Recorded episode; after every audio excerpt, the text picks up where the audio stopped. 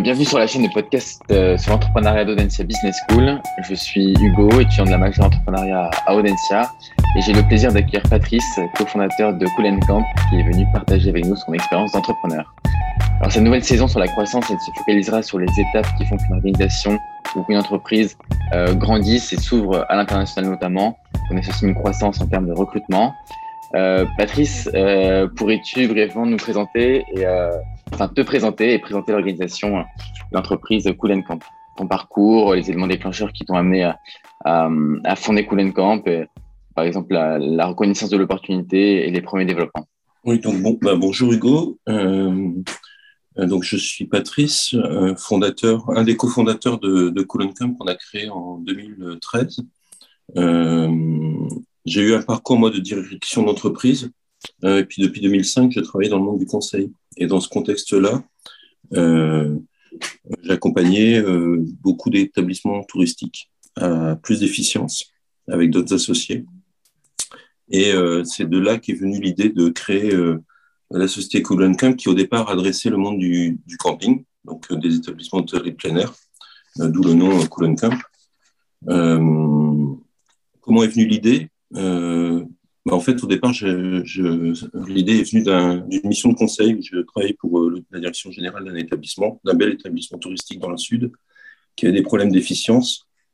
Et euh, face à une, problématique de performance, euh, j'aurais pu vendre une mission de conseil ou de formation. Et j'ai senti qu'à ce moment-là, la solution, elle était ni dans le conseil ni dans la formation, mais elle était dans le fait qu'on connaisse mieux, qu'on maîtrise mieux les heures d'arrivée des clients d'où l'idée de monter une solution digitale pour euh, les solliciter sur leur trajet et, euh, et capter leur heure d'arrivée pour mieux organiser toute la toute l'activité dans la journée de rotation d'un camping, parce dans ces journées de rotation, on évite à 250 ou 300 logements à nettoyer.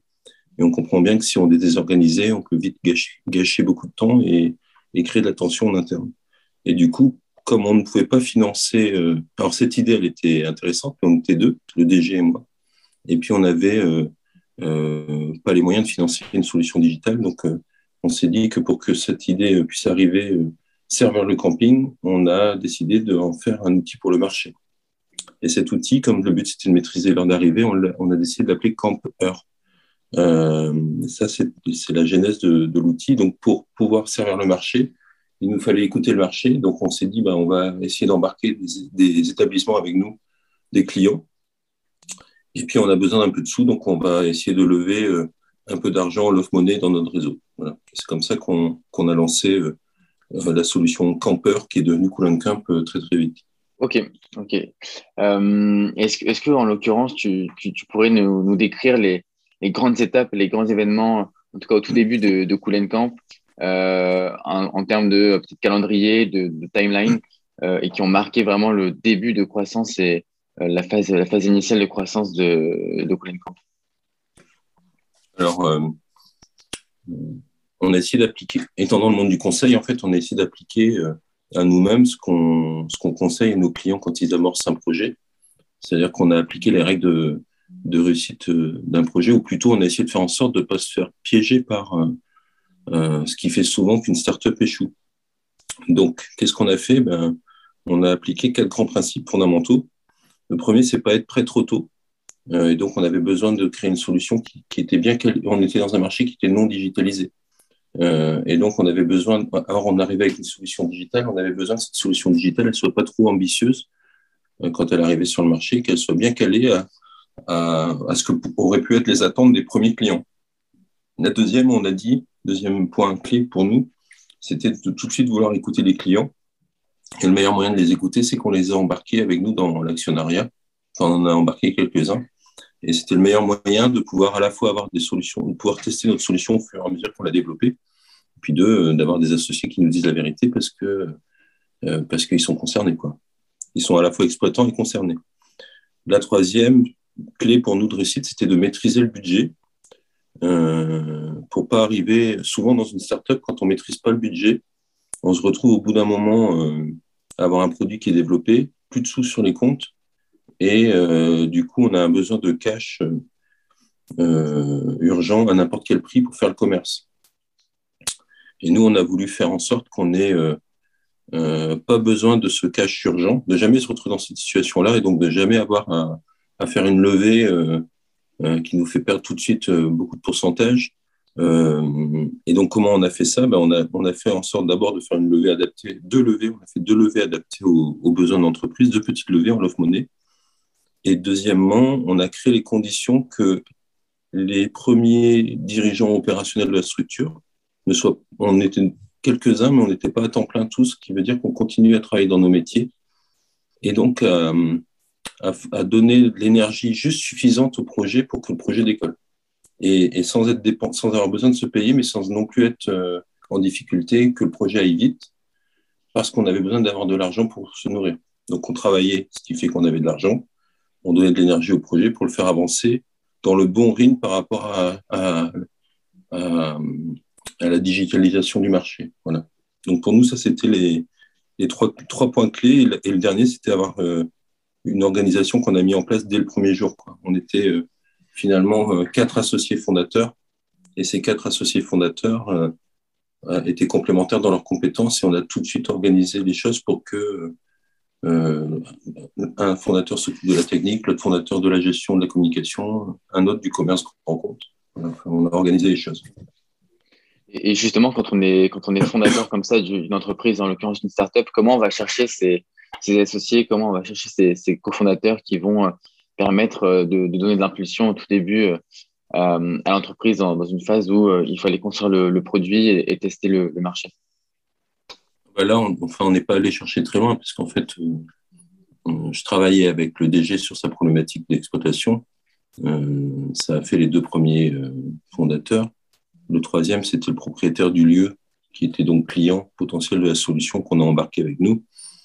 Et, et moi, dans mes associés, j'ai des associés dans le monde du conseil. Et à ce moment-là, j'en avais un euh, qui croyait aussi à la solution, puisqu'on en avait parlé. Et puis j'ai dit, bah, viens avec nous et on, lance ce projet ensemble.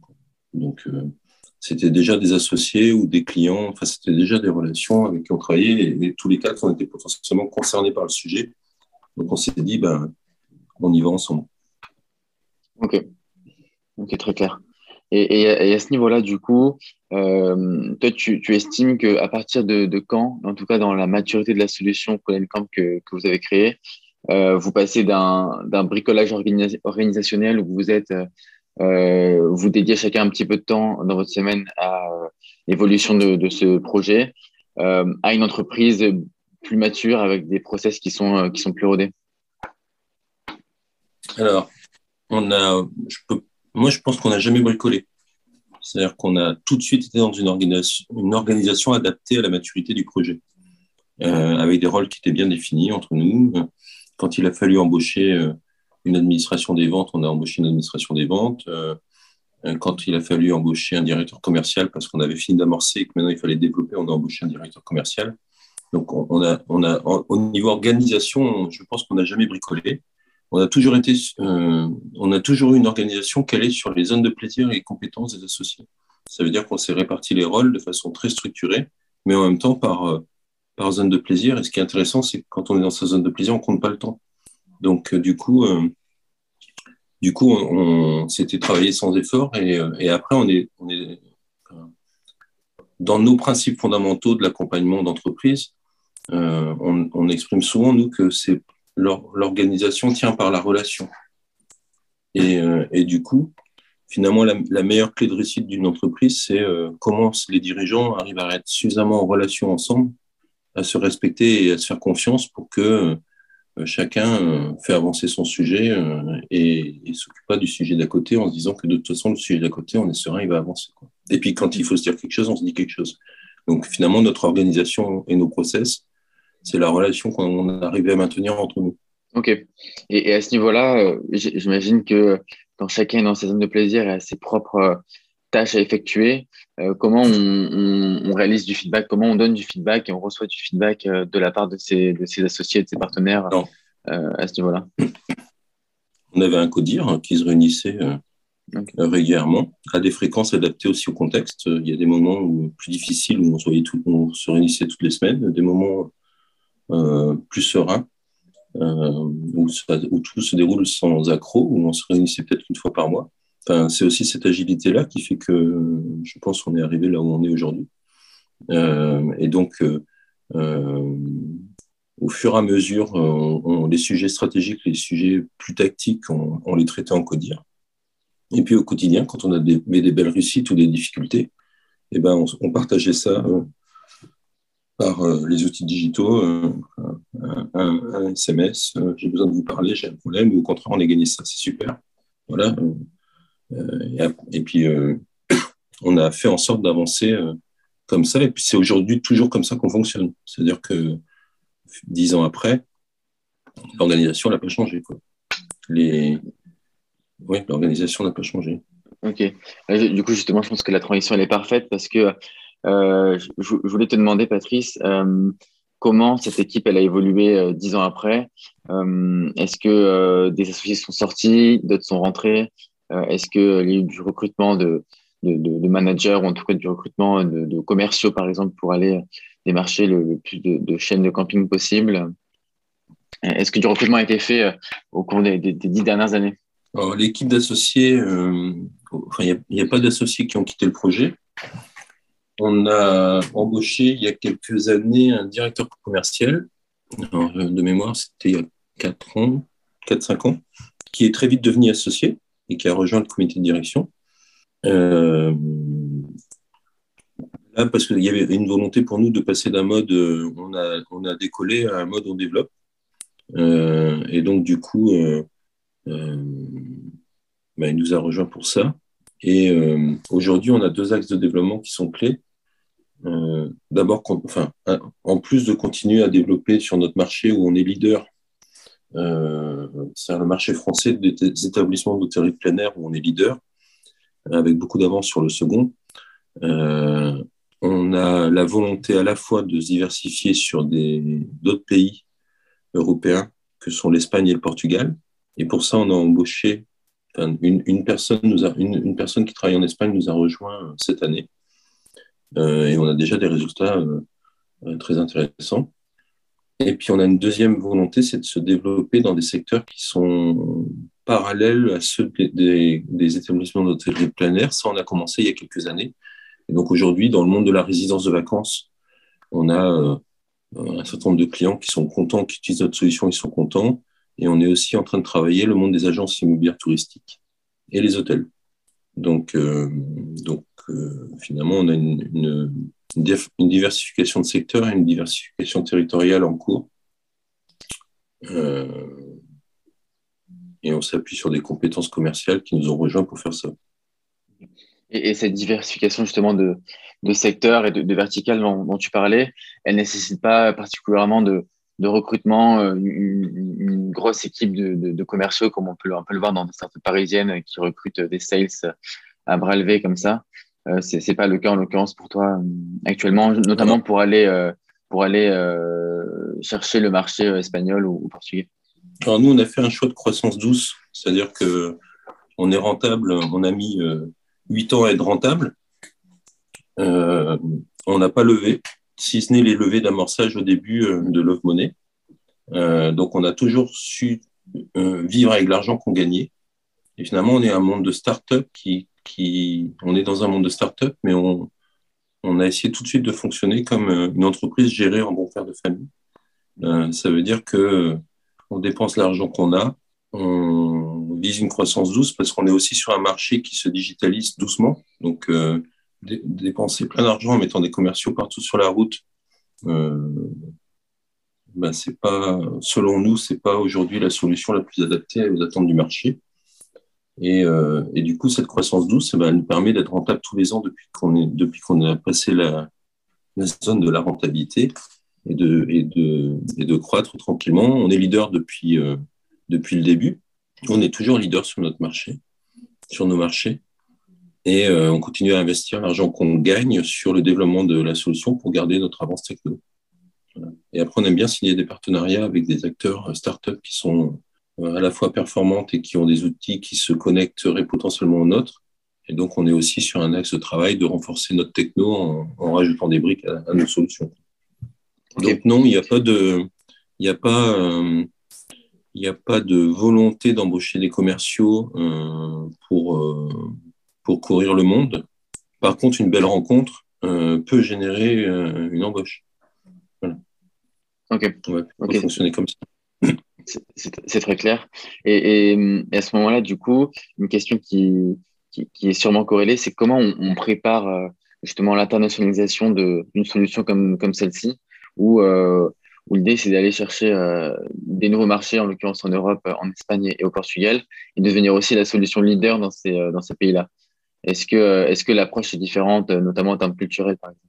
Alors, il y, a plusieurs axes dans la question, mais déjà, nous, dès le début, on s'est dit, enfin, dès le début, c'est en 2013, 2014, on s'est dit, euh, d'abord, le marché français dans le monde du camping, c'est le, marché le plus gros du monde.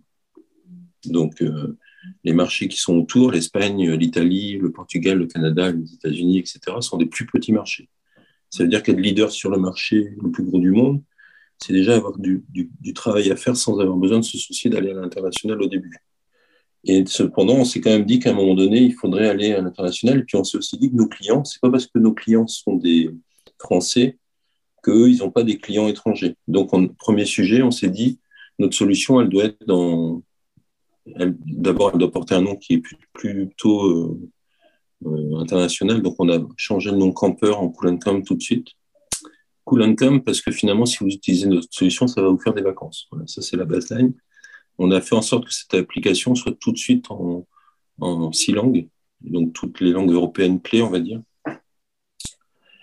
Et Ensuite, euh, le fait de, donc s'internationaliser, c'était c'était pas forcément une volonté de départ dans le sens où, comme je disais tout à l'heure, le camping euh, en France c'est le c'est le, marché clé. Euh, par contre, à un moment donné, quand on décide d'aller en Espagne, le meilleur moyen de réussir en Espagne, c'est d'abord d'aller comprendre comment fonctionne le marché, avec quels outils, où ils en sont dans la digitalisation, de commencer à, à poster des, à faire du marketing à distance via les réseaux sociaux en espagnol, de saisir quelques opportunités avec les, les, ressources internes qu'on avait, c'est-à-dire qu'aujourd'hui, nous, on a un directeur commercial qui est complètement euh, bilingue espagnol. Donc, euh, quand on est sur les salons, euh, il y a des exploitants qui viennent espagnols et puis on essaie de les croiser et de faire en sorte de discuter avec eux, de signer une ou deux affaires. Et puis à un moment donné, on se dit, bah, maintenant, on commence à connaître un peu le marché, enfin, on comprend les attentes clients, il y a des choses différentes, des choses identiques. Euh, avec qui on s'associe pour réussir à développer ce marché. Et on est en train de faire pareil au Portugal. Il y a ces réflexions-là. Et sur les secteurs, c'est pareil. Attaquer le marché d'hôtellerie ou attaquer le marché de la résidence de vacances, ça nécessite aussi de se poser des questions de c'est quoi la différence entre ce marché et le euh, notre marché initial. Donc la démarche, c'est toujours d'être centré client finalement, et de se poser des questions en disant essayons de comprendre le client et ses attentes et puis du coup, euh, adaptons notre organisation, enfin nos ressources, nos compétences à, ces attentes. D'accord. Donc maintenant que, que Camp commence à, s'établir dans, différents pays européens euh, et, que vous êtes rentable depuis, euh, depuis deux ans déjà, quels sont les, objectifs pour, pour toi et, pour Cool Camp de manière générale à, horizon 5-10 ans? Alors, les objectifs à 5-10 ans, euh, bah, c'est d'abord de continuer à gagner de l'argent tous les ans et de réussir, de, de, conserver notre place en France en, augmentant notre chiffre d'affaires à nouveau considérablement, sachant qu'on a euh, parmi nos clients 80% des, des chaînes sont chez nous et une grande partie des, groupes, euh, de développer le secteur de l'hôtellerie et des résidences de vacances encore plus fortement pour devenir un leader aussi sur ce secteur, enfin un leader confirmé. Et, euh, et sur l'Espagne et, et, euh, le Portugal euh, et l'Italie, puisqu'on va rajouter l'Italie à terme. Sur ces trois pays, je pense c'est d'avoir une place qui est la même que celle qu'on a en France en proportionnalité, puisque les pays sont moins, moins importants en termes de, chiffre d'affaires que, que la France. Quoi. Ok, très clair. merci beaucoup, Patrice, d'avoir répondu à nos questions. Peut-être un petit mot de la fin. Euh, dernière question que je pourrais te poser, c'est est-ce que tu aurais un conseil à donner aux entrepreneurs et, entrepreneuses euh, qui nous écoutent afin de piloter euh, la croissance de, leur structure?